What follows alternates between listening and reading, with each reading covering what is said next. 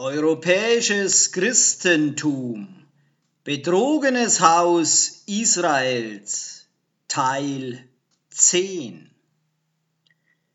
Weil die Erkenntnis über das, was mit uns geschehen wird, die am Ende der Zeiten noch leben werden, der Menschheit verborgen wurde,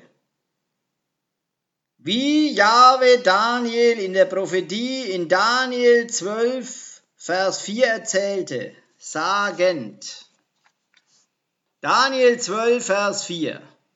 Und du, Daniel, halte die Worte geheim und versiegle das Buch bis zur Zeit des Endes. Viele werden suchend umherstreifen und die Erkenntnis wird sich mehren.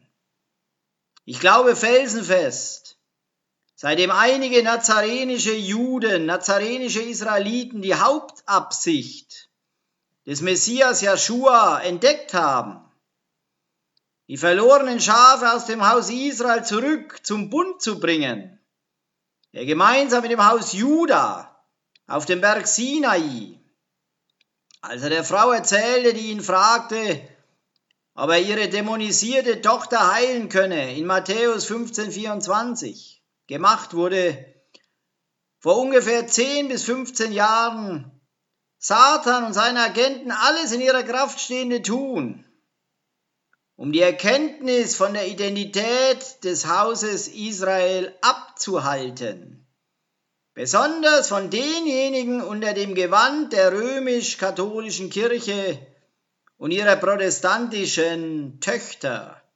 Matidjau, Matthäus 15, 24, er sagte, ich bin nur zu den verlorenen Schafen des Hauses Israel geschickt. Die Generationen seit der Zeit von Noah wurden verschont bezüglich des Schemas der gefallenen Engel, seitdem sie begraben wurden im Tartaro, Sie werden aber nicht mehr länger dort bleiben und wenn die Hölle geöffnet wird, wird der Antimessias die Kontrolle über die Welt gewinnen. Das ist die Zeit, wenn Jakobs Drangsal beginnen wird und der Terror und die Pein werden größer sein, als es die Menschheit jemals erfahren hat.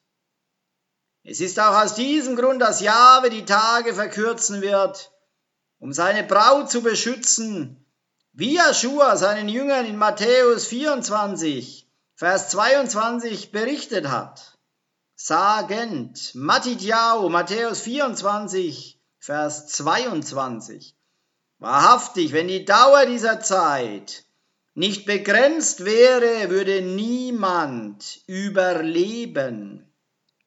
Doch um derer willen, die erwählt wurden, wird ihre Dauer begrenzt sein. Es ist deshalb einleuchtend, dass diejenigen, die es sich wünschen, von dem vollen satanischen Effekt verschont zu bleiben, der durch die Freisetzung der, Gefall der gefallenen Engel aus dem Tartaro geschieht, ihren Fokus auf Gerechtigkeit legen sollten. Denn während ihres Lebens brauchen sie Schutz, Sicherheit wird nur gefunden werden für diejenigen aus dem Haus Juda, die Elohim Jahwes Geboten gehorchen und das Zeugnis von Joshua, dem Lamm Elohim Jahwes, haben. Dies ist auch der Grund, warum wir in Offenbarung Kapitel 18 in den Versen 4 und 5 gewarnt werden, aus den Kirchen der Welt herauszukommen wie folgt. Offenbarung 18, 4 und 5.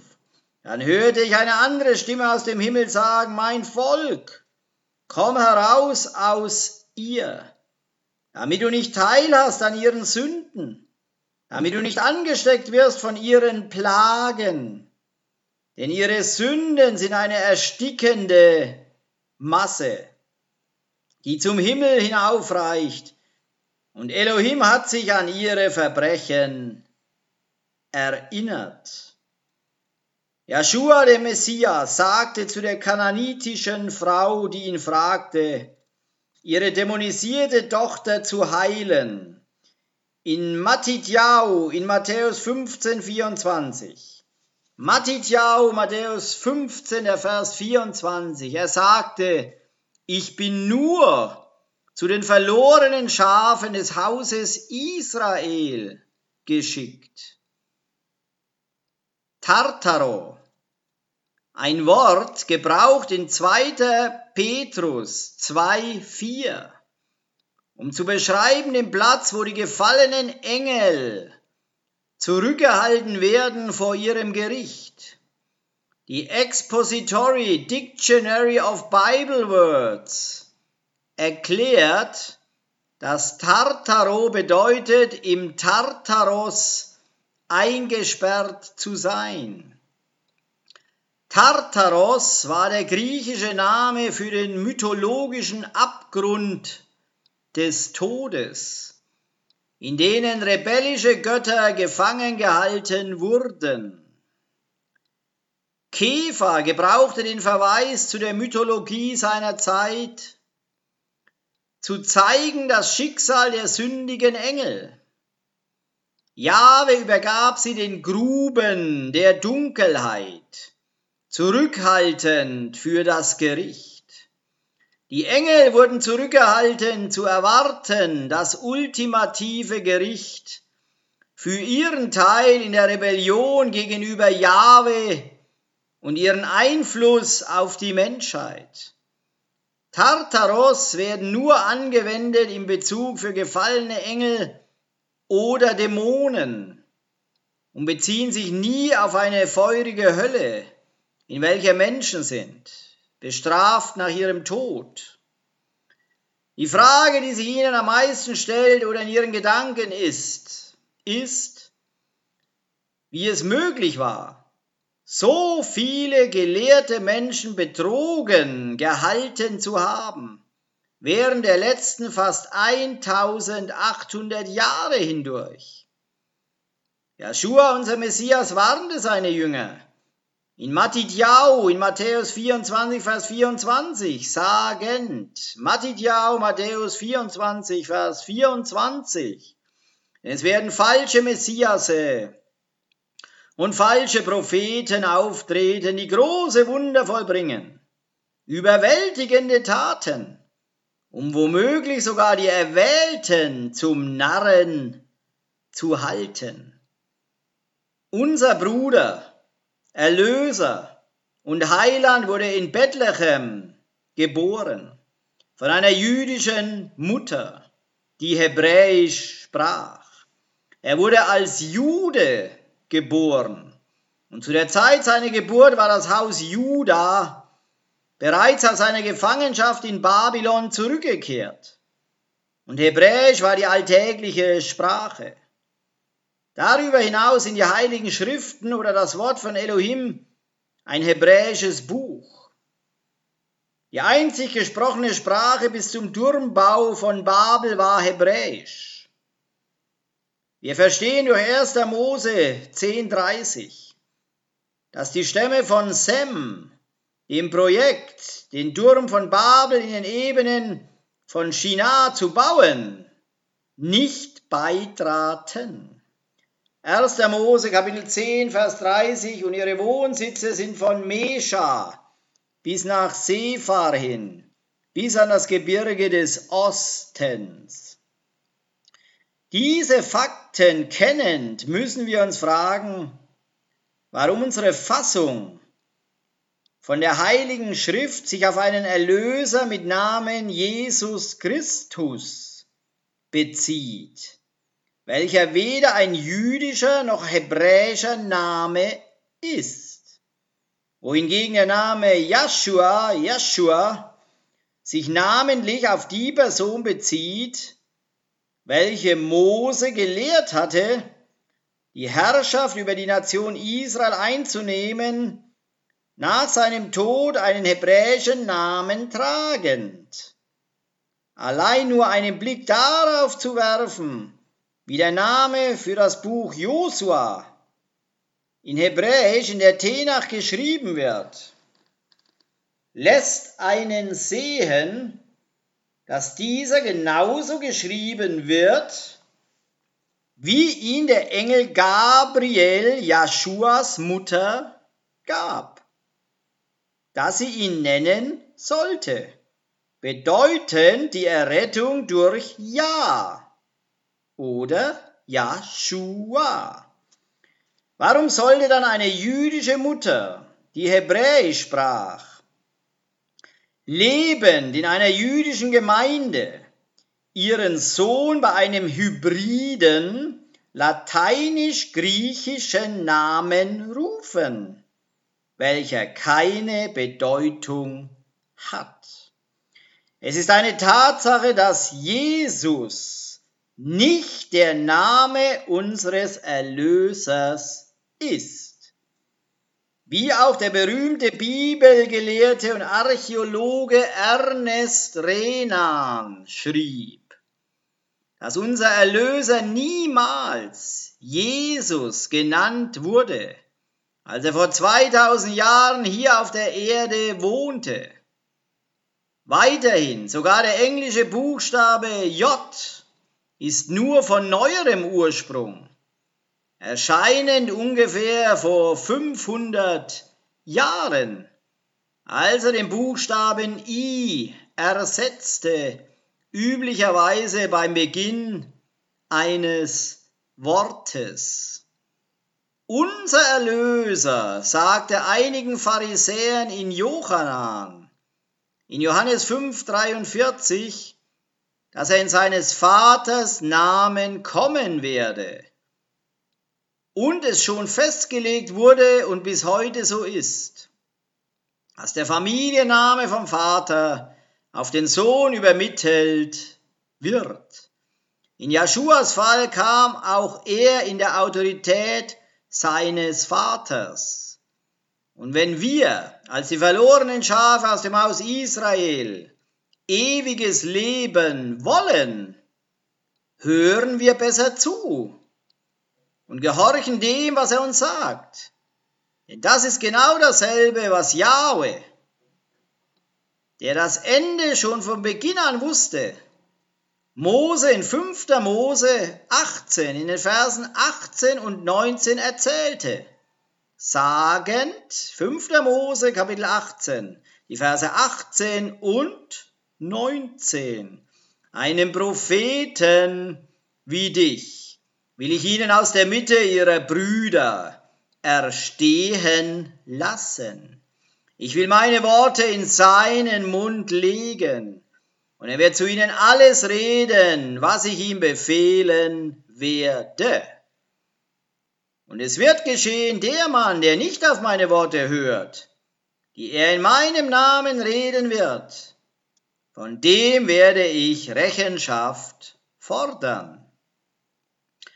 Es ist in Übereinstimmung mit dem, was Joshua in Johannan, in Johannes Kapitel 5, in den Versen 24 bis 30 sagte, als er die Synagoge während einen der Tage des Pesach besuchte, als er seinen Dienst begann.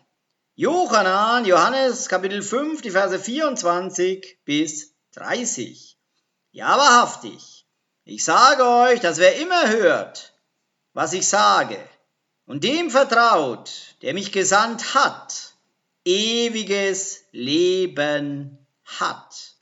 Das heißt, er wird nicht gerichtet werden, sondern ist bereits vom Tod ins Leben übergegangen. Ja, wahrhaftig, ich sage euch, dass eine Zeit kommt. Ja, sie ist bereits da, in der die Toten die Stimme des Sohnes Elohims hören werden. Und jene, die zuhören, werden leben.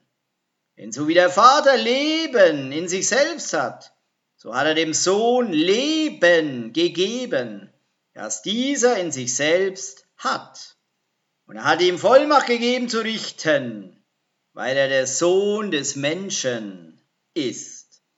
Seid nicht überrascht darüber, denn die Zeit kommt, in der alle, die im Grab sind, seine Stimme hören und herauskommen werden.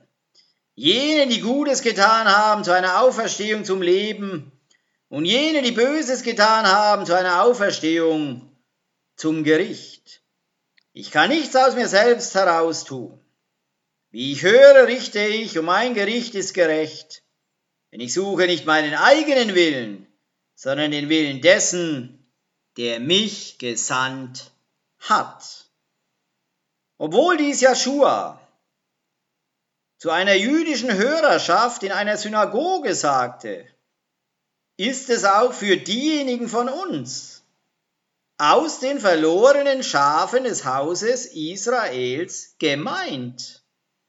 Dies ist einleuchtend aufgrund von der Tatsache, dass Yahweh gegenwärtig die Seelen des Hauses Juda gegenüber der Identität des Messias verblendet hat, um es einem Rest von uns aus den verlorenen Schafen aus dem Haus Israel zu erlauben, zu der Bundesbeziehung zurückzukehren, die wir zusammen mit dem Haus Juda am Berg Sinai mit dem Vater gemacht haben, um ein Teil der Braut des Messias zu werden. Wie es Rav Shaul in Epheser Kapitel 2 in den Versen 11 bis 19 erklärt. Und es in Jirmeja und Jeremia Kapitel 31 in den Versen 31 bis 33 und in Johannan, Johannes 12, Verse 37 bis 45 bestätigt wird, wie folgt. Epheser Kapitel 2, die Verse 11 bis 19. Deshalb erinnert euch an euren früheren Zustand, ihr Heiden von Geburt, die Unbeschnittenen genannt von denen, die lediglich durch eine Operation an ihrem Fleisch die Beschnittenen genannt werden, hatte zu der Zeit keinen Messias. Ihr wart entfremdet vom nationalen Leben Israels. Ihr wart Fremde dem Bund, der die Verheißung Elohims verkörperte.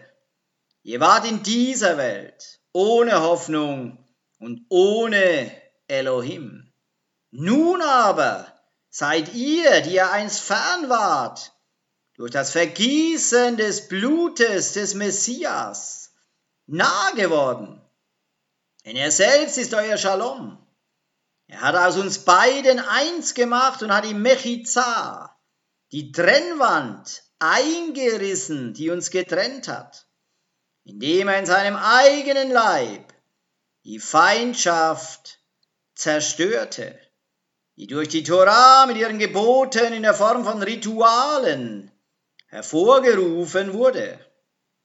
Er tat das, um in der Vereinigung mit sich selbst aus den zwei Gruppen eine einzige neue Menschheit zu schaffen und auf diese Weise Shalom zu schaffen und um beide in einem einzigen Leib mit Elohim zu versöhnen indem er als ein Verbrecher am Pfahl hingerichtet wurde und auf diese Weise in sich selbst die Feindschaft tötete. Und als er kam, verkündete er als gute Nachricht Shalom, euch fernen und Shalom, euch nahen. Die Nachricht, dass wir beide durch ihn in einem Geist Zugang zum Vater haben. So seid ihr nun nicht länger Ausländer und Fremde, im Gegenteil, ihr seid Mitbürger mit Elohims Volk und Angehörige der Familie Elohims. Jirmejau, Jeremia, Kapitel 31, die Verse 31 bis 33. Siehe, Tage kommen, spricht Jahwe, da schließe ich mit dem Haus Israel und mit dem Haus Juda einen neuen Bund, nicht wie der Bund, den ich mit ihren Vätern geschlossen habe, an dem Tag, als ich sie bei der Hand fasste, um sie aus dem Land Ägypten herauszuführen. Diesen meinen Bund haben sie gebrochen, obwohl ich doch ihr Adonai war, spricht Yahweh. Sondern das ist der Bund, den ich mit dem Haus Israel nach jenen Tagen schließen werde, spricht Yahweh. Ich werde mein Gesetz in ihr Inneres legen und werde es auf ihr Herz schreiben. Ich werde ihr Elohim sein und sie werden mein Volk sein. Johannan, Johannes, Kapitel 12, die Verse 37 bis 45. Obwohl er so viele Wunder in ihrer Gegenwart vollbracht hatte, setzten sie immer noch nicht ihr Vertrauen auf ihn, damit erfüllt würde, was Jeschajahu, was Jesaja, der Prophet, gesagt hatte. Adonai, wer hat unserem Bericht geglaubt? Wem ist der Arm Adonais offenbart worden? Der Grund, dass sie nicht glauben konnten, war, wie Jeschajahu, Jesaja an anderer Stelle sagte, er hat ihre Augen blind gemacht und ihre Herzen verhärtet, damit sie nicht sehen mit ihren Augen, verstehen mit ihren Herzen oder sich von ihren Sünden abwenden, damit ich sie heile. Jeschajahu sagte diese Dinge, weil er die Shechinah, Jahwes herrliche Gegenwart, Joshua sah und über ihn sprach. Dennoch vertrauten ihm viele der Führer. Doch wegen der Perushim sagten sie es nicht offen aus Angst, aus der Synagoge verbannt zu werden. Denn sie liebten das Lob der Menschen mehr als das Lob Elohims. Joshua erklärte öffentlich, diejenigen, die ihr Vertrauen auf mich setzen, vertrauen nicht nur mir, sondern dem, der mich gesandt hat. Und diejenigen, die mich sehen, sehen den, der mich gesandt hat. Dies ist ferner einleuchtend in der Tatsache, dass Jahwe, die Identität von Joshua, dem Messias, nur denen offenbarte, die er in dieser Zeit gerufen hat, zurückzukehren zu dem abermaligen Bund mit Jahwe, den er am Horeb Mose gegeben hat und der schon immer in der Tora war, wie es Joshua seinen Jüngern in Lukas Kapitel 10 in den Versen 21 bis 24 erklärte, sagend, Lukas Kapitel 10, die Verse 21 bis 24. In diesem Augenblick wurde er durch den Ruach Ha-Kodesh mit Freude erfüllt und sagte, Vater, Adonai des Himmels und der Erde, ich danke dir, dass du diese Dinge vor denen, die sich etwas auf ihre Klugheit zugute tun, und vor den Gebildeten verborgen und sie dem einfachen Volk offenbart hast. Ja, Vater, ich danke dir, dass es dir gefallen hat, das zu tun. Mein Vater hat alles in meine Hände gelegt. Wahrhaftig, niemand kennt den Sohn wirklich, außer dem Vater. Und niemand kennt den Vater wirklich, außer dem Sohn. Und denen, denen der Sohn ihn offenbaren möchte. Dann wandte er sich an die Teil mit ihm, an die Jünger und sagte zu ihnen allein, wie gesegnet sind die Augen, die sehen, was ihr seht. Wahrhaftig, ich sage euch, dass viele Propheten und Könige die Dinge sehen wollten, die ihr seht, aber sie sahen sie nicht. Und die Dinge hören wollten, die ihr hört, aber sie hörten sie nicht.